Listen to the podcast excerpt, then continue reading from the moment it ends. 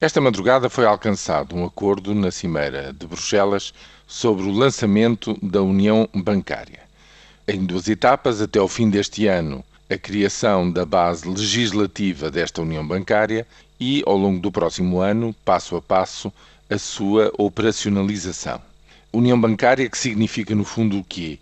Significa fazer desta Eurolândia de 350 milhões de habitantes, com o seu sistema bancário na sua totalidade, intimamente ligado ao Banco Central Europeu, o banco emissor, que passará a ter funções de supervisor de toda esta rede de eh, instituições bancárias e, portanto, se relaciona, digamos assim, como até agora os bancos centrais de cada um dos países se relacionava com a banca residente em cada um desses mesmos países. Para quê? Para dar mais coerência, para que as regras eh, se apliquem por igual, para que se evitem as derivas eh, que levaram à grande crise financeira de 2008 no setor bancário a nível internacional.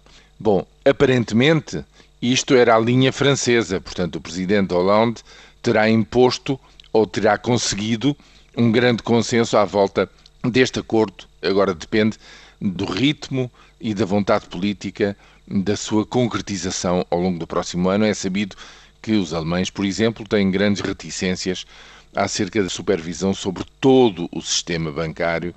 Eh, quereriam primeiro, numa primeira fase, eh, restringi-lo aos bancos sistémicos existentes na, na zona euro. Veremos como é que isto tudo evolui. Para hoje, sexta-feira, são os temas da economia do seu crescimento, mas não deixe de anotar uma coisa muito interessante. É que a chanceler Merkel, ainda na manhã do dia de ontem, tentou marcar a agenda, voltando a falar no reforço dos atributos e das possibilidades de atuação de um futuro super-ministro das Finanças na Comissão Europeia. Inclusivamente falando de um direito de veto sobre orçamentos nacionais que fujam, digamos, à linha de orientação entre os pares todos a nível orçamental. A Alemanha não desiste mesmo de forçar a nota do lado da responsabilidade fiscal para todos os membros da zona euro.